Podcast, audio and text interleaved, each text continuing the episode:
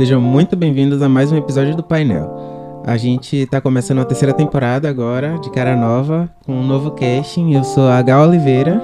E eu sou Vitória Cecília. E hoje entrevistaremos Eloá Monteiro, cantora e compositora. É, então, Eloá, diga um pouco quem é Eloá Monteiro, diga como funciona a sua música, quais são suas inspirações. Se apresente pra gente. Então, salve, salve, um prazer, uma honra colar nesse painel. É, Eloá Monteiro é uma cantora subaiana, sonhadora, pisciana, mãe de Caetano, preta, é, um pouco desaforada, mas está sendo educada ultimamente. E gosto muito de trabalhar com música desde que eu me entendo por gente, né? A música me ajudou a me entender como gente, na verdade. E não me imagino hoje fazendo outra coisa. É assim que eu existo, né? Eu existo através da minha escrita, através da minha música. E é uma expressão que, que me ajuda muito a existir, assim. A existir e resistir, né? Porque uma fala muitas vezes pode ser interrompida. Né, numa sociedade em que os espaços para pessoas com meu perfil são reduzidos, uma fala é mais fácil de ser interrompida do que uma canção. Uhum. Dificilmente alguém vai parar a minha música para dizer, ai, ah, não quero te ouvir. Vai ter que ouvir até o fim, entendeu?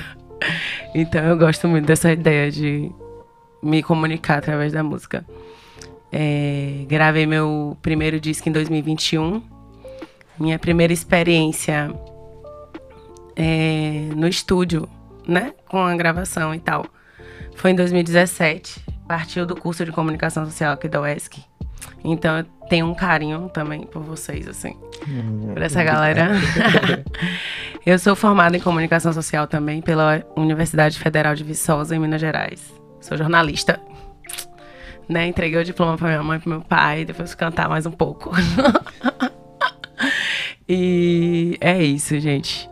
É, é isso, acho. E como aconteceu esse encontro com a música? É, quando você teve seu primeiro contato? E como isso influenciou na sua carreira hoje em dia? É como eu disse, meu primeiro contato foi na década de 80, né, querida? Quando eu nasci. em 1988 mais precisamente eu nasci.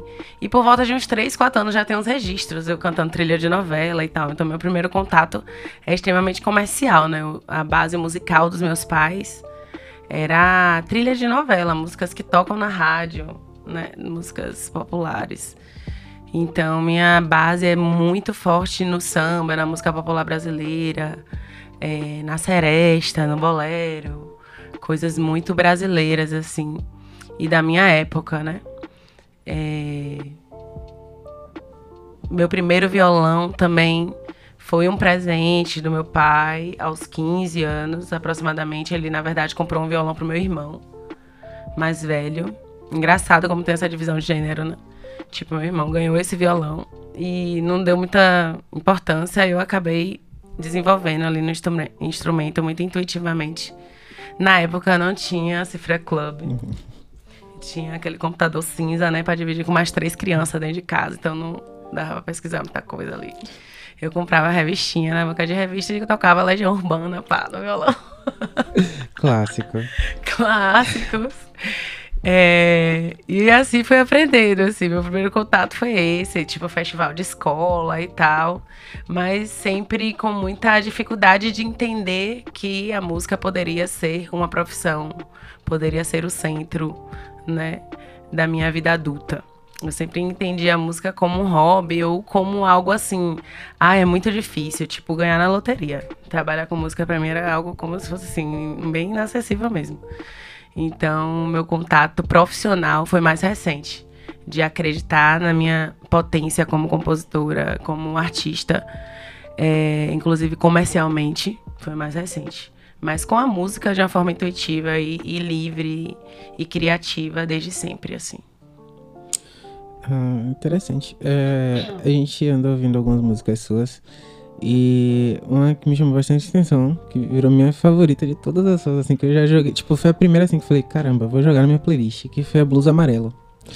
E é, eu queria saber quais são as suas influências na música, tipo, o que te faz escrever como você escreve, cantar como você canta, performar do jeito que você performa.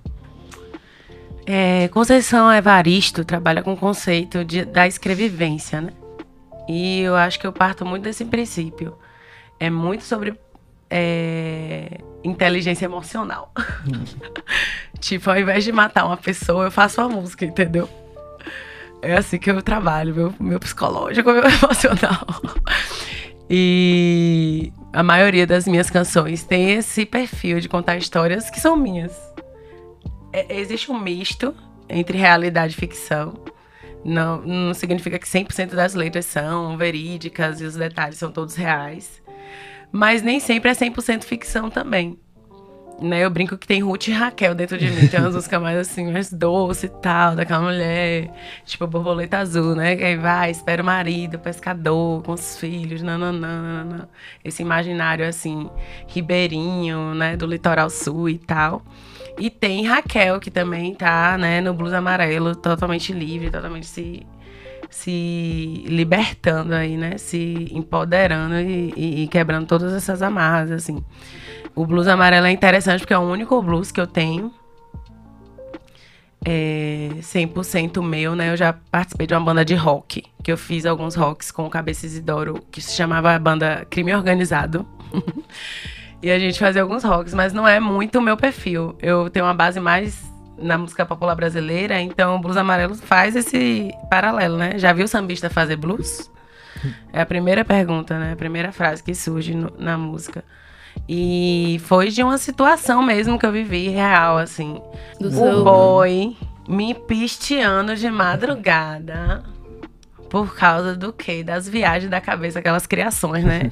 que a gente dá vontade de fazer até uma série na Netflix. E aí eu fiz o Blue Amarelo numa sentada, assim. Tava viajando a trabalho, inclusive. Eu sentei e comecei a escrever. E saiu de uma sentada só. Muito esse sentimento de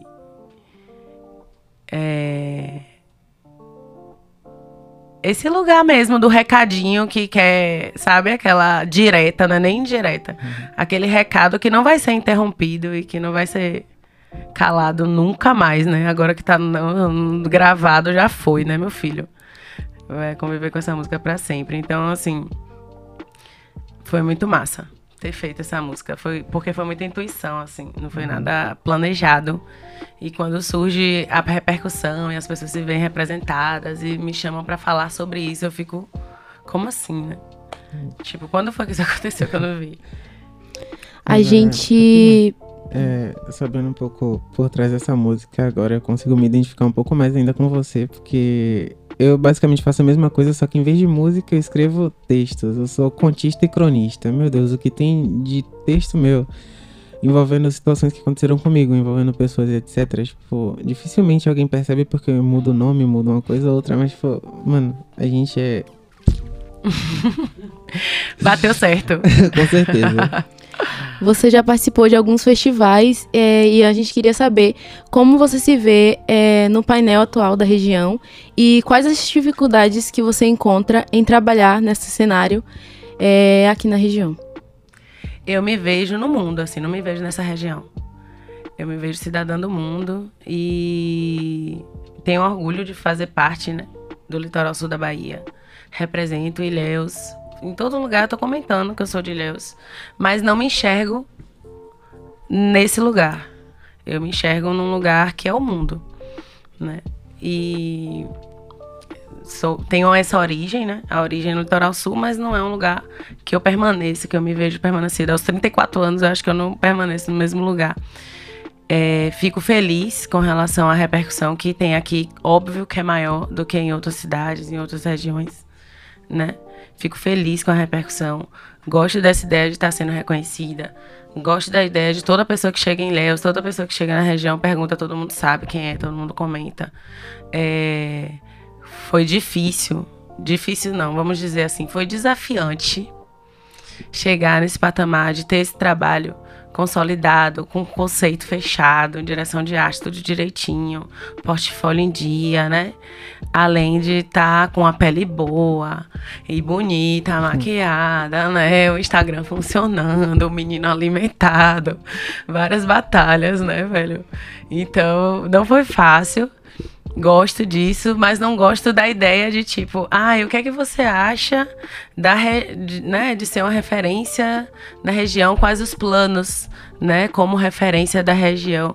Meus planos extrapolam muito a região. Eu quero é, o mundo, assim. Não me vejo, se, é, tipo, né, uhum. fixa aqui. Incrível.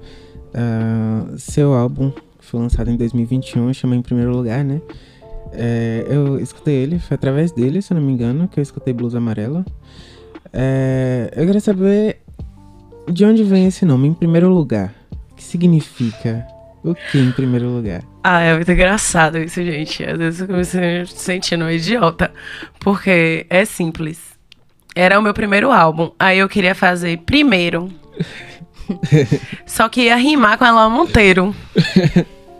Entendeu? Primeiro ela Monteiro. Eu falei, não vai ficar legal.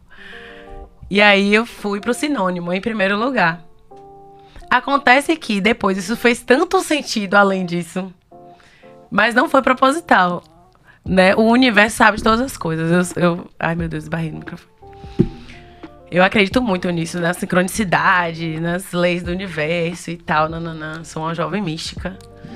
E acho que nada é por acaso depois fez muito, muito, muito sentido esse lance de é, provocar as mulheres a se colocarem em primeiro lugar. É, pensar na minha música como uma atividade que estava em primeiro lugar na minha vida. E pela primeira vez conseguir é, tornar a música esse centro. É, por meio de um edital, né? Foi do programa Aldir Blanc, uhum. essa gravação do, do, do álbum em primeiro lugar eu consegui, né, pagar uma equipe 95% de mulher preta, é, os outros 5% de homem preto e alguns brancos aliados, lógico. Mas, é, em primeiro lugar, a música, né? A Deus a música, a atividade que é, eu tenho mais habilidade para trabalhar, apesar de ser uma atividade que provoca muita muito receio, né? Principalmente uhum. nos familiares, nas pessoas que nos cercam, né? Tipo, ah, você vai nessa carreira mesmo. É sempre uma ideia de tipo assim, ô oh, bichinha, vai passar fome. É. E aí você tem que ter muita coragem pra é, dizer que não, que você não necessariamente é, vai viver uma vida de vulnerabilidade porque você escolheu né, trabalhar com arte. Existem maneiras e maneiras de trabalhar com a atividade e eu tenho descoberto isso a cada dia, mas isso não seria possível sem a dedicação que colocar a música em primeiro lugar me dá. Né? Quando a música está em primeiro lugar, eu consigo me dedicar 100% a ela e isso me dá frutos muito mais saborosos. É, você estava falando sobre trazer essa mulher para esse local é, e ter uma equipe é, formada por majoritariamente mulheres. E eu queria saber um pouco sobre é o som delas, o som, o som por elas, que você é embaixadora e eu queria que você falasse um pouco sobre esse projeto. Ai, que massa! A comunidade São por Elas é uma das frentes da plataforma Pagode por Elas. A plataforma Pagode por Elas é um, uma plataforma de Salvador de mulheres que incentivam mulheres na música, sobretudo mulheres no pagode que é um ambiente extremamente machista, como todos os outros ambientes na música, na verdade, né? Mas o foco da plataforma é com mulheres no pagode. Dentro dessa plataforma tem uma, uma parte que é de formação com mulheres de gêneros variados, não só do pagode. E aí, nessa comunidade, a gente troca não só serviços, como conhecimentos, aprendizados. É, existem ciclos de formação. Eu estou participando pela segunda vez da formação do Som por Elas. E a gente tem contato com marcas importantes da empresa da música, é, agências de publicidade, é, distribuidoras de música, enfim, pessoas que estão por dentro mesmo da máquina, que estão sabendo qual é o pulo do gato na música, que vai ajudar a gente com negócios e música. Não só necessariamente com teoria musical, como fazer uma música, não é sobre arte mais, ali é sobre é, essa necessidade que a, as musicistas têm de serem suas próprias produtoras, entenderem de negócios e músicas e também ser, é, terem autonomia no mercado, né?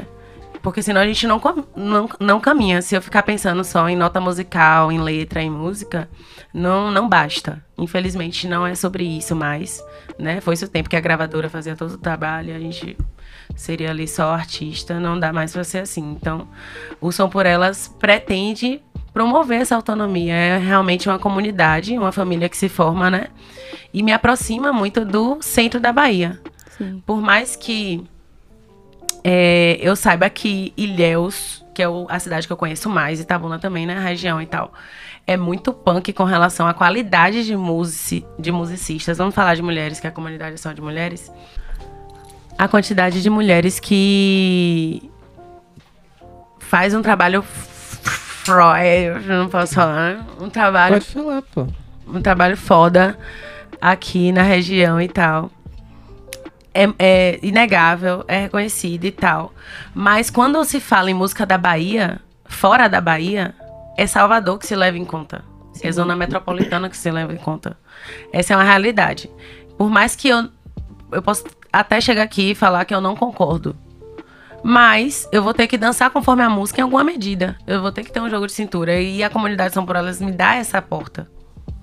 Me dá essa, esse canal de diálogo com mulheres do estado inteiro, não só da zona metropolitana, mas em sua maioria da zona metropolitana, que podem trocar é, é, essas oportunidades, né? Podem entender que podem contar comigo para alguns trabalhos e também podem me ajudar em outros, né? E além disso, São por Elas também é um selo musical da plataforma. E no último ciclo, eu submeti um projeto para que um single, na verdade um feat com Brena Irol Cerqueira, ambas né, residentes de Salvador, que a gente fizesse um forró juntas. E aí foi aprovado, é, consegui esse financiamento do Pagode por Elas, né? Através da comunidade São por Elas. E a gente lançou esse selo, distribuiu pela Soundon, que é uma distribuidora do TikTok. E tem é, algumas parcerias aí, né, em relação a negócios e a trocas mesmo de conhecimento sobre as plataformas. E é muito grato. É um lugar que eu me sinto muito grata de ocupar. Nesse lugar de embaixadora Ação por Ela, sabe? É um trabalho que eu admiro muito, que eu me espelho muito quando eu me vejo como agente cultural, porque além de cantora, eu sou produtora cultural, né? Sou compositora eu percebo que eu inspiro outras mulheres, percebo que eu posso ser canal de facilitar, de, como se diz, uma catalisadora para algumas outras mulheres. Então eu me espelho muito no trabalho delas. E é isso, é um lugar muito feliz e grato ser essa embaixadora. Eu achei muito interessante porque dá a oportunidade dessas mulheres de terem uma visibilidade maior e de participarem como vocês fizeram, é, de fazer feats e afins. Achei muito legal. É, assim, como você, Ela Monteiro, se sente sabendo que você, além de influenciar, inspira muitas mulheres a, a perderem esse medo de ingressar nesse ramo, que é um ramo difícil, como você mesmo disse, é um ramo que muitas vezes a família não apoia, porque a arte, principalmente aqui na nossa região, eu sinto que a arte é muito desvalorizada, é extremamente desvalorizada. E aí eu queria saber como você se sente é, sabendo que você é uma dessas figuras inspiradoras para muitas mulheres. Eu acho que é para lá que vai. que quando eu tinha, quando eu tava começando, não tinha ninguém para me dizer o que eu tenho dito. Sabe? É muito especial ocupar esse lugar. A maioria do, das mulheres que eu via cantando, é, assim, de conhecer, né, pessoalmente, Primeiro que eram pouquíssimas, eu conhecia pouquíssimas cantoras assim pessoalmente. E quando conhecia, era um relato de dor, de sofrimento, de dificuldade, né? Aquele lugar de, né, de dificuldade. Não tinha uma palavra de inspiração para dar ou luzes no fim do túnel ou no começo dele para poder iluminar esse caminho. Então eu gosto muito. Eu é, como Karen falou para mim lá fora, tipo, ai que bom que você veio, que você pôde participar.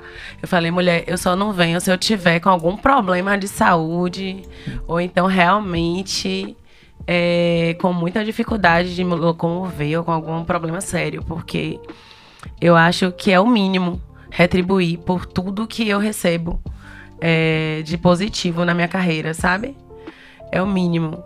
É muito complicado a gente, na realidade brasileira, viver de arte, ainda mais como mulher preta. Eu me considero uma mulher com vantagens, porque eu vim de uma escola particular, eu tenho uma família que nunca viveu, pelo menos na minha vida, né? Eu já sou a, a segunda geração letrada, né? Minha mãe participou, já veio de uma graduação da universidade pública, da UFBA. Então, eu já sou a segunda geração letrada, nunca passei dificuldade, nunca senti fome. Eu nunca senti fome. Né? Então, já é um. Infelizmente, na realidade brasileira, já é um passo a mais que você dá. Então, é muito feliz estar nesse lugar de inspirar, porque eu, eu tenho consciência o quanto é. Como que eu posso dizer? O quanto é raro, às vezes, essa representação, esse lugar de esperança. De tipo, é possível. Sim. Né? Então, não só a comunidade são por elas, essas iniciativas, né? Essa entrevista aqui e outros espaços de fala, oportunidades de comunicação, é, possibilitam isso, né? De você dizer para essas mulheres artistas que elas podem se comunicar, que elas podem escrever, que elas podem dizer o que pensam, que elas é, podem ter sucesso em, na área em que independente da área que escolherem para si, né?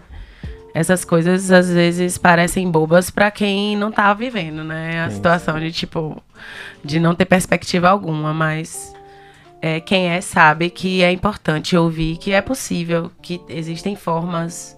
Então eu tô me colocando sempre à disposição de pensar com essas mulheres quais são as possibilidades. Acredito nas infinitas possibilidades e estou aberta sempre a encontrar junto essas possibilidades para cada uma, né? Porque ninguém vive ouvindo uma cantora só a vida inteira. Então, tem espaços para todo tipo de música, todo tipo de arte. Basta acreditar e, saber, e aprender a acessar, né? O, o escrever projetos, por exemplo, para iniciativa pública ou privada, financiar. Né? O artista precisa de financiamento independente né? Do menor ao maior, todo mundo tem financiamento. Como é que eu acesso isso? Isso é um aprendizado. Eu levei uns cinco anos para começar a escrever o primeiro projeto. Então tem que buscar também esses conhecimentos, porque senão fica difícil, né? O trabalho vem antes do sucesso. É, dentro desses projetos, eu percebi que você tem uma identidade visual é, tanto no seu álbum quanto nos jingles, a gente consegue perceber uma identidade Singles. visual. É, isso. é, e a gente, eu queria saber se você que pensa é, nessa identidade visual, no estilo, é, nas suas roupas, no figurino e na maquiagem, e quem, se não for só você, quem, quem te ajuda, quem participa junto com você? Depende do aqué, né, bicha? Existe uma, um profissional que é o diretor de arte, que é incrível contar com a direção de arte. Muda tudo. É alguém de fora traduzindo seus sentimentos, sua música, o que você quer passar para o público, sabe? É, eu gosto muito de ter acesso à direção de arte, mas nem sempre é possível. Alguns trabalhos contaram com direção de arte, outros não. Alguns contam com figurinos de figurinistas, outros de pesquisas minhas no Google, no Pinterest, né? E tipo, é mais individual. Mas sempre que eu posso, eu conto com a direção de arte. Muitas vezes é o próprio fotógrafo, por exemplo, que eu, eu peço encarecidamente. As parcerias, né? Vão para esse lugar, assim, tipo, é, mana, tem essa música para lançar, eu, a ideia é essa. Eu pensei nesse ensaio fotográfico, o que, é que você acha? E aí a pessoa geralmente traz, né, referências de maquiagem, de figurino. e troca comigo pra gente chegar num, num lugar comum aí, dentro do recurso que eu tenho também, que geralmente é perto de zero. e aí a gente vai montando assim na boa vontade, mas nem sempre é possível, é um trabalho assim mais minucioso. Ah, ok. Ah, é... Como que eu posso perguntar isso, meu Deus? Calma. Mas, ó, pensando no seu álbum, em primeiro lugar, como um todo, ah, algumas músicas dele tem clipe, né? Eu vi uh, Blues Amarelo, se não me engano, tem. E, assim, eu queria saber, em, em uma palavra, como você caracteriza esse álbum como um todo? Incluindo as músicas, o clipe, a, a arte, o figurino, de cada coisa. Rapaz, esse álbum foi um sonho realizado, pô. Quando eu comecei a gravar, eu já tinha quase 20 anos cantando. Nossa. É muito tempo. Pra, tipo, pra um despertar interno. Sabe? Despertar pras minhas potências. Porque não é só o externo. Pra eu acreditar em mim, demorou 20 anos. Não foi sobre recursos, sobre equipe, sobre música. Eu tenho quase 60 músicas feitas. Então, é um marco mesmo, assim, de divisor de águas, esquina colorida. Pegar da Gabriela pra Jorge Amado, entendeu? Uhum. Então, é muito, muito, muito, muito, muito importante. E desde que eu me entendo por gente, eu tento também recurso público para gravação de disco. Então, foi um monte de sentimento ao mesmo tempo. É... Então, eu não sei qual seria a palavra, mas seria algo perto de do que acontece com a Fênix, assim, né? Tipo assim, ai, nasci de novo, gente, como assim isso é possível? É tão, né? Ai, tá pronto o álbum. Em três dias eu gravei 12 faixas. Né? Com. E não foi um álbum digital, né? Teve uhum. alguns beats, mas a maior parte foi artesanal mesmo. Foi tipo Artesanal não, tipo analógica. Né? Baixo, bateria, tudo separadinho, nananã, voz, outras vozes, por camadas ali, né? Então, eu não sei qual palavra seria, mas acho que é algo como superação ou renascimento. Superação, renascimento, realização também. Uhum. Incrível. Você tem uma música chamada Mais de 30 que eu vi e ela não foi lançada oficialmente. É, a gente queria saber se você, como você pretende lançar essa música, se você pretende fazer clipe. Spoilers de Mais de 30. Mais de 30 é uma faixa produzida por Tice Belmonte, que é a mesma produtora do meu primeiro álbum, em primeiro lugar. É, só que Mais de 30 foi em parceria com Lucas Oros. E é uma faixa que fala muito dessa fase que eu vivo, assim, né? De ser uma mulher com mais de 30 anos e o que é que eu consigo levar para casa, o que é que eu não consigo. E essa produção vai ser também na raça, independente começou com um ensaio fotográfico é, desenvolvido por Bea Vitória, que é uma fotógrafa que me ajudou com direção de arte, com figurino, e que retrata as mulheres com mais de 30 da minha família, as que moram aqui, é, e minha relação com elas, tentando conectar a minha relação com essas mulheres e fazer um ensaio meio que documental e tal. Então essa criação já está é, engatinhando, né? Já começou a acontecer. Vai ser uma a estreia de uma das frentes da Quilomba, que é uma empresa que eu estou lançando junto com Tice. Nós somos sócias. É, a gente pretende, enfim, produzir eventos, produzir músicas, fazer o que a gente sempre fez, só que com a marca na Sim. frente. continuar fazendo o que a gente sempre fez, só que existe uma marca agora, existe uma empresa, existe né, prospecções com relação a investimentos, financiamentos, negócios, etc. Business. E. E mais de 30 vai ser o primeiro lançamento né, musical. Então, adianto que será em novembro esse lançamento. E talvez haja um clipe. O clipe também está sendo negociado com é, algumas pessoas do audiovisual aí. Estamos em negociação, porque a situação do zero reais. Então a gente tem que conversar. Tipo assim, como é que vai fazer? O que, é que eu posso te contribuir com o seu trabalho? E você vai contribuir com o meu. E fazer o ganha-ganha, assim, né? Pra tentar realizar. É... Mas é isso. Mais de 30 tá no forninho e em breve vai estar tá aí na casa. Sem clipe em novembro e com previsão de um clipe talvez em breve. Mais para 2023. Entendi. É, você deu bastante ênfase que seria a primeira é, produção musical. Então eu queria saber se tem mais algum projeto que seja é, de clipe ou música, mesmo qualquer outra coisa, é, já pensada para pôr em prática. Então, é, existe o Samba da Leoa, né? Que é um projeto em paralelo que eu desenvolvo em Ilhéus com o objetivo de resgatar mesmo o samba de raiz e fazer um movimento sambista, assim, na região, né?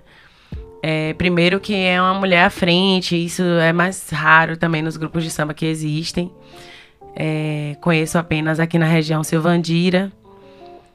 Uh, é, só Silvandira mesmo que eu conheço sambista, assim. E a gente é, é então eu me reuni assim com a galera da velha guarda do samba de Ilhéus para montar um espetáculo de samba, né? E aí a gente tem tocado de maneira itinerante e estamos idealizando o Sambão da Leoa, que é essa comunidade sambista, de reunir a banda do Samba da Leoa com outras bandas de samba da cidade num evento. Isso também é produção aquilomba.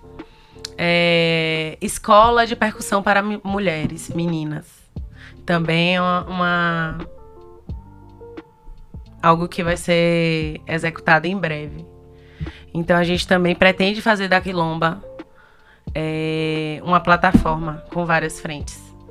Né? Uma marca que aparece como produtora de eventos, produtora musical, como uma escola de música, como agência de publicidade, enfim. É muito, de muitas maneiras aí, né? em sociedade com Tice Belmonte. E aí é isso que temos planejado. Sábado eu vou estar no Islã das Minas Bahia, em Salvador. É, também são projetos, né? Na carreira solo, assim como Ela Monteiro. É, circular um pouco mais na capital. Além de manter, né? O samba da leoa. E continuar com o trabalho autoral, né? É, Pretendo lançar um EP também em 2023. Mas ainda muito. Ainda não tá amarradinho, não. Não é palpável é, ainda. Tá meio nebuloso ainda. É, mas o, o, próximo lançamento mesmo é mais de 30, que já tá prontinha. Só pra. Só falta divulgar e dar o play. Você faz alguns shows, é, mas você disse que iniciou em alguns festivais, inclusive aqui da UESC.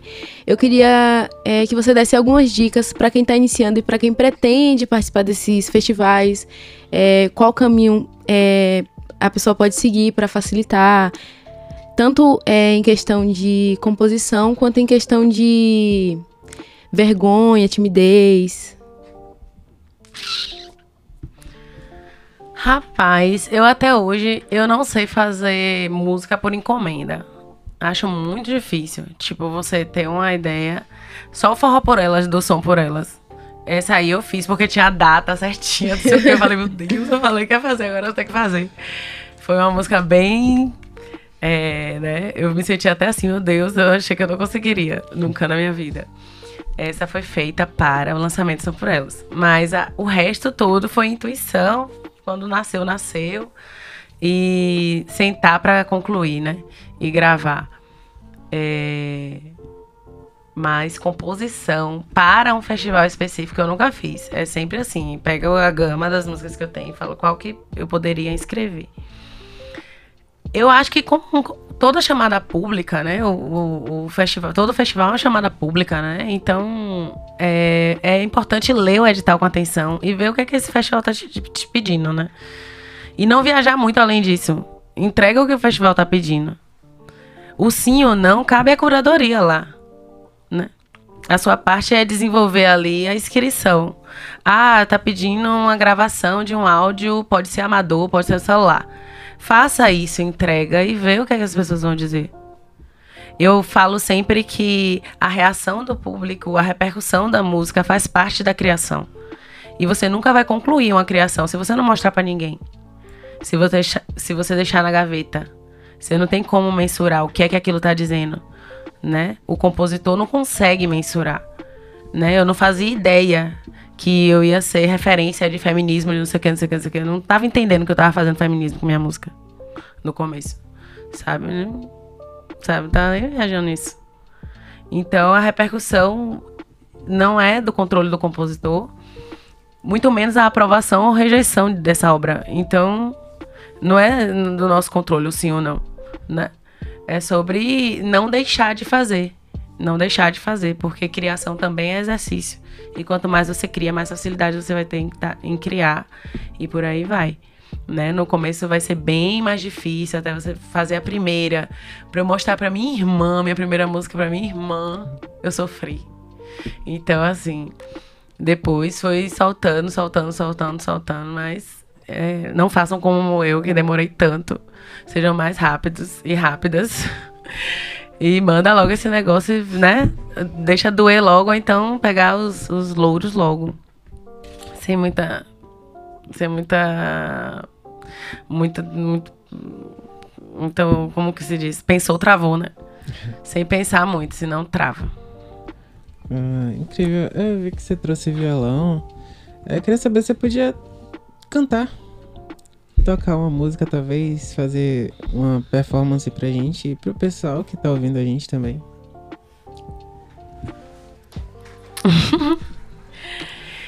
então, gente. Eu vou estar tentando. Está. Uhum.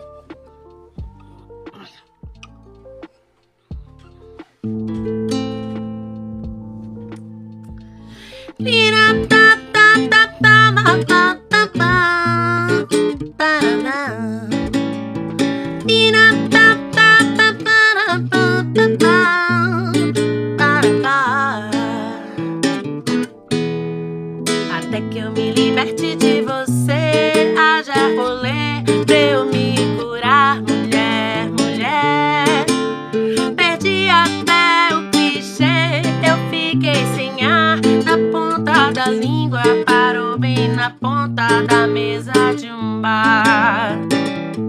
E pra variar, na beira da esquina você tava lá.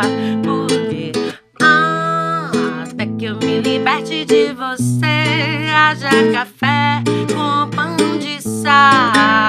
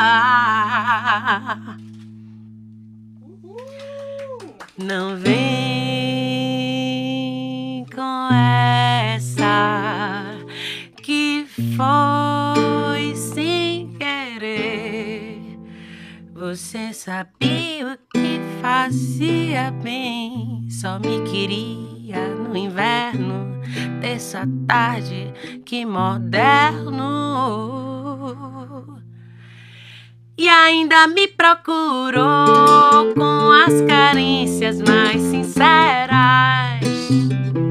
E a língua na minha cama, e a língua dela na minha cama. Quem dera fosse drama, bebê, até que eu me liberte de você.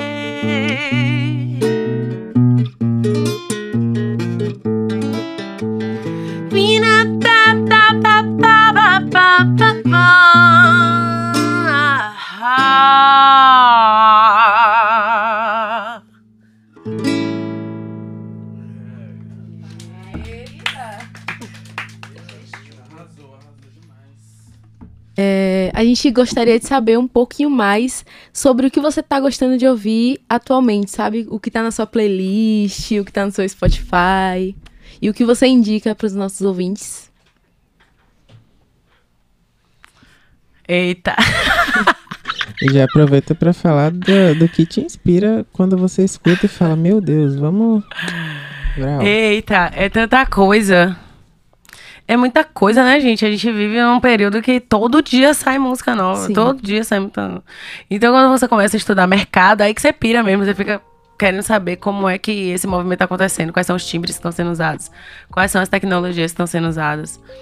Né? Eu tenho ouvido muito samba por conta né, dos aprendizados do samba da leoa, samba e pagode. Ouvido, tenho ouvido muito Ludmilla. Tenho ouvido muito. Quem mais? Menos é mais, alguns grupos de pagode também, porque não adianta, o samba é o samba, mas o que conversa com a juventude é o pagode. Sim. Ela já tá. já sabe várias. E aí. Então eu tento me atualizar também, porque eu sou semi-nova, né? Não tenho mais vinte e poucos, então eu tenho que estar. Tá entendendo esse movimento de samba pagode. Gosto de eu ouvir muitos lançamentos também. Layo é uma cantora e compositora aqui de Ilhéus, que eu também é, escuto bastante gosto. Gabriela Maja também escuto, gosto. Diego Chão, escuto, gosto. Easy, é, Easy também tem um trabalho incrível. E tem. E o massa é que são trabalhos incríveis que a gente vê no bar, vê no dia a dia, mas também tá fazendo coisa nova, também tá lançando. E eu tenho acompanhado e gosto, escuto, coloco nas minhas playlists, sabe? Faço dever de casa, dou like, vou lá no coraçãozinho, pá, boto playlist, não, não, não. Todo dever de casa, né? Divulga nas redes sociais, no YouTube, tô inscrita no canal de todos eles. Então, assim, é basicamente isso. Escutei Marina Senna também quando lançou. Não me disse muita coisa, mas também entendo, compreendo, reconheço, né, o trabalho dela. Luísa Sonza também tenho ouvido. Esse essa essa galera toda da comunidade LGBTQIAP+, é, eu ouço muito, gosto muito, me identifico. Glória Groove, Pablo Vittar. Todos esses lançamentos eu sempre ouço, né? Maioria de mulheres, esmagadora, né? E acho que é isso. Continuo ouvindo Alcione. Alcione. Alcione acho que não lançou nada ultimamente, mas eu amo Alcione, gente. Não, Alcione é muito diva. Alcione é clássico. Faz um tempinho que eu nem escuto o nome dela mais. Aí você me trouxe memórias assim. Alcione é babado, meu filho. Oh, meu Deus. É, é isso, sabe? Maria Rita lançou um álbum, um EP, há pouco tempo. Depois de dois ou três anos sem lançar. Também. E gostei, gostava mais antes. Mas também é isso, a gente tem que conhecer pô, o que tá saindo, é, entender os movimentos, é, para fazer essa leitura, né? Uhum. Do que nos representa, do que não nos representa, né? O quadro é uma banda que eu sou super fã também, que ouço muito. É, tenho ouvido um pouco também de Felipe Rett, Flora, por influência da juventude. É, assim, né? Me, ab me abro muito, assim. Tô sempre aberta. Tipo, vamos ver. ouço uma, duas. Quando eu não gosto, eu ouço mais ainda. Tipo assim, por que, que eu não tô gostando? Pra entender. Até ver, tipo, que às vezes é o novo que tá me incomodando. Não é porque é ruim pra mim. É porque é novo e tá me incomodando. Né? Tá soando como ruído ou como algo assim estranho.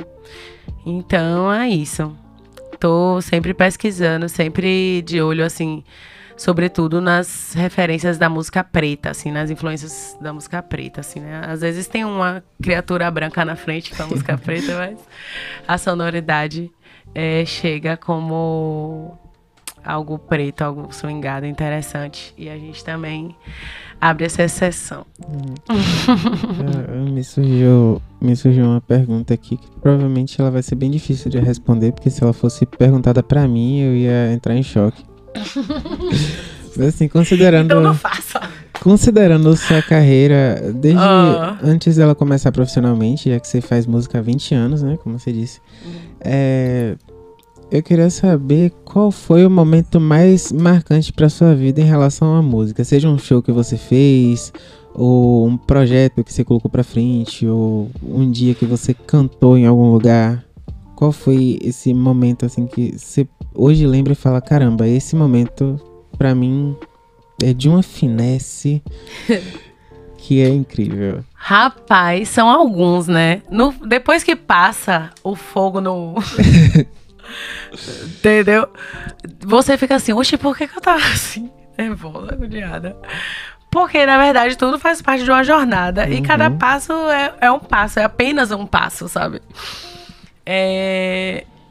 Então, é geralmente os momentos que me provocam é, mais frição e me marcam mais são momentos em que eu vivo experiências que se aproximam com o sucesso profissional.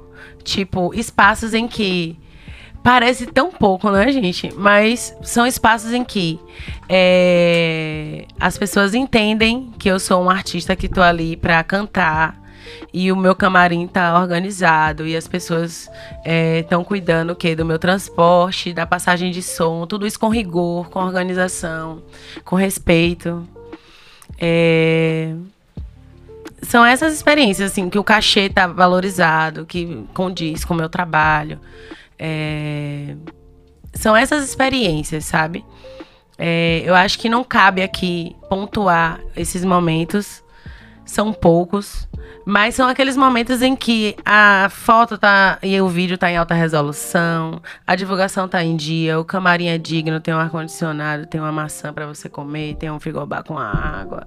O cachê tá na conta antes de você se apresentar e passa de 1K, 2K, porque é o mínimo, né? Então, são essas experiências que me marcam, assim. Além disso, também existem as experiências em que é, existe todo esse respeito, mas é, não tem tanto retorno financeiro. Então, você ter visibilidade também é importante, né? Uhum. As trocas artísticas também e materiais são importantes. Por exemplo, quando eu cantei com Jal Peri, foi muito especial quando eu abri uma palestra da Elisa Lucinda, para mim foi muito especial, porque eu sabia já o trabalho dela qual era. Sempre, né? É, acompanhei o trabalho dela de poeta e, e, pensadora, assim, brasileira, atriz, cantora, etc. Né? Força da natureza. Então eu super fiquei louca. No dia que eu abri também pra Larissa Luz, foi muito, muito especial também. Então, tem esses encontros, né? Que além do básico, de estar tá ali, tipo assim, que eu até brinco, né? Meu Deus, cheguei no auge, ó pra esse camarim, tô no auge da minha carreira. Tudo no lugar, não preciso reclamar com ninguém, me estressar com técnico de som, nada, meu Deus, obrigada, senhor.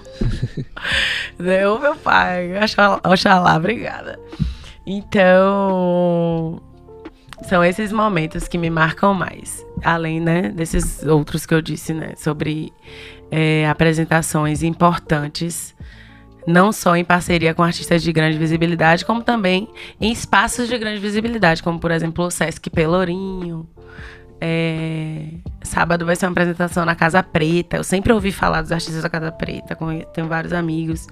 É uma casa que tem um grupo de teatro ativo, tem eventos, né, importantes, de grande representatividade na cidade de Salvador. Então, eu acho também interessante. E agradeço por tudo isso sempre, né, por todo o passo dado. É muito importante porque a gente sabe da, da desvalorização é, dos nossos artistas, né, principalmente dos músicos. É, tem gente que não quer pagar cachê, quer pagar cachê com comida, enfim, é muita coisa. Músico e fotógrafo. É Inclusive, eu gostaria de falar assim: por mais que as pessoas queiram fazer isso, desvalorizem nosso trabalho, elas só conseguem de fato fazê-lo se nós permitimos. Uhum. Né? A gente tem que lembrar da autorresponsabilidade no rolê. Quer dizer, ah, eu vou dar uma de vítima e falar assim, poxa, o cara me pagou uma coxinha, uma suquita para cantar. Eu permiti, porque no momento que eu falei, ok, não precisa me pagar não, foi um consentimento, né? Já fiz, já fiz muito. Na época da faculdade eu cantava por cerveja direto. Gente, não façam isso, que humilhação. E saía feliz, viu? Saía feliz, me sentindo o quê? No auge. no auge, tipo assim, meu Deus. Entendeu? Até entender que não, né? Comida não é. É igual a direito trabalhista. Comida não é pagamento. Benefício não é salário. Tu vai, epa, epa, epa, epa, epa. Então, é isso. Abrir os olhos, porque quando a gente permite, tudo acontece. Então, nossa ação, às vezes até o mesmo silêncio é uma ação, é uma reação. Então, é importante não permitir que os abusos aconteçam, né? Nessa área. É isso, eu acho que a maturidade, a experiência dentro do uhum. campo vai te dando esse. É, como é que eu posso dizer? Esse caminho, né? Você vai com, com, começando a compreender e a valorizar mais é, é o seu trabalho. Desenvolver autoestima também, né? Desenvolver autoestima, se autovalorizar, entender para que veio, saber quanto vale o trabalho, né? Hoje eu consigo vender o meu show por qualquer valor. Se eu entender qual é o valor do mercado, eu vou dar o valor do mercado e vou esperar a resposta. E se for não, é não, disponha, obrigada. Vai atrás de outro, sabe? Então, às vezes demora porque é uma questão mais profunda, não é só sobre mercado, sobre aprender a técnica de como fechar um negócio, aprender a técnica de como fechar um show e ter um camarim ideal, ou, ou né, saber os benefícios que você tem que cobrar, o cachê que você quer cobrar. É sobre autoestima também, é uma, uma onda. Porque se você não sente que você vale aquele valor do cachê que você. É a primeira pessoa que aparecer, também não vai acreditar. Se você nem você tá acreditando, uhum. transparece no, na voz, na sua linguagem, nas suas palavras. No texto de WhatsApp transparece. Então tem que estar tá com isso tudo bem consolidado, entender? Tipo, vale essa porra aí se quiser isso, se não quiser, não é. Perfeito. É isso. É, eu gostaria de saber é, se você pudesse escolher algum artista é, para fazer um feat, para cantar com você. Qual artista você escolheria? Boa pergunta. Eu escolheria Anitta. É isso, né? Ganhou o VMA agora.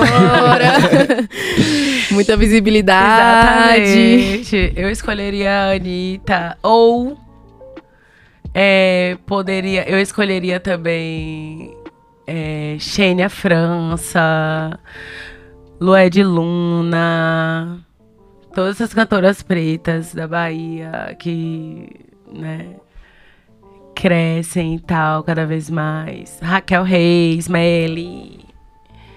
Todas essas meninas também me, me sem pensar só no dinheiro, também me representam muito e, e sincro, estão sincronizadas assim com o meu trabalho. Eu, eu enxergo, né, uma, um diálogo aí nos trabalhos. É, Suede Nunes. Inclusive, eu escuto muitas das que você falou e gostaria também de participar. Meu Deus. É assim de saúde. É, enfim, foi muito boa a entrevista. É, queria saber se tem mais alguma coisa que você gostaria de acrescentar, de falar para quem está ouvindo a gente e para a comunidade da UESC em si. uma é mensagem. Nossa, uma boa parte do nosso público. Gente, pra galera que tá ouvindo esse programa agora, eu gostaria de chamar atenção para o apoio gratuito que a gente pode dar para qualquer artista sempre, né? Que é muito esse lugar de entender que vocês que qualquer pessoa física pode se comprometer com um trabalho, pode se comprometer com um artista e apoiá-lo gratuitamente. De que maneira? Divulgando, compartilhando, fazendo questão de pagar o ingresso quando for co cobrado, fazendo questão de pagar um cover artístico quando for cobrado. Ah, tá ouvindo no Spotify? Coloca na playlist as músicas preferidas. Não é obrigado a gostar, não. Não é para ser compulsório, né? Mas no caso de gostar, eu conheço muita gente, até eu mesmo, né? Às vezes está passando a música ali. É... Ultimamente eu tenho me policiado mais pra marcar lá o coraçãozinho nas que eu realmente gosto. Porque o algoritmo importa, né? Muito hoje em dia. Então, é aquele like que você deixa de dar, que é de graça e vai apoiar, vai, né, dar uma repercussão maior para aquela música, fazer pré-save, tudo isso ajuda, né? Compartilhar nas redes sociais, né, interagir com o conteúdo daquele artista nas redes e no offline também tentar valorizar por meio de compras físicas, comprar o álbum se tiver à venda, né? Fisicamente, camiseta, caneca. Às vezes tem artistas também que produzem esses, essas coisas.